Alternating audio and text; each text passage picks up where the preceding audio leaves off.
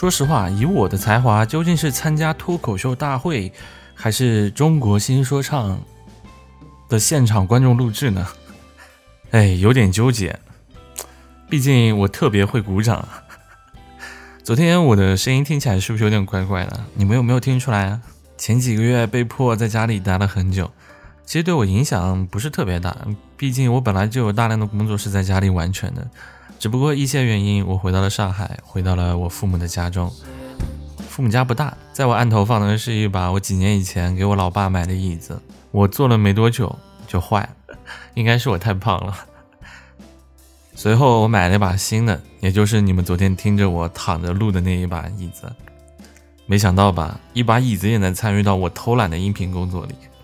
其实我前阵子录音的时候都是站着录的，然后我想试一下躺着录。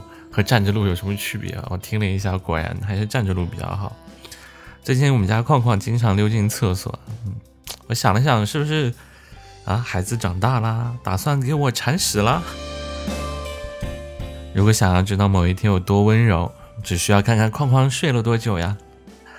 这半个月我一直在解构自己，听起来好像有点装，是吧？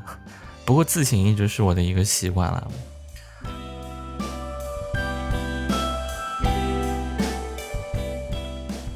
我一直在和自己较劲，和世界在较劲。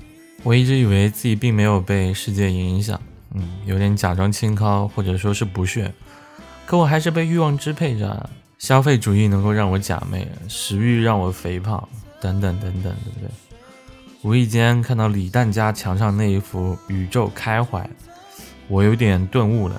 有些事早晚要想通的，不要和自己较劲。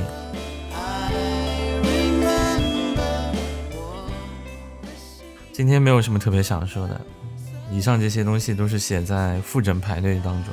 本来应该昨天去呢，结果有点事情，所以今天才去。今天真的是人超多呀！哎，不烦了。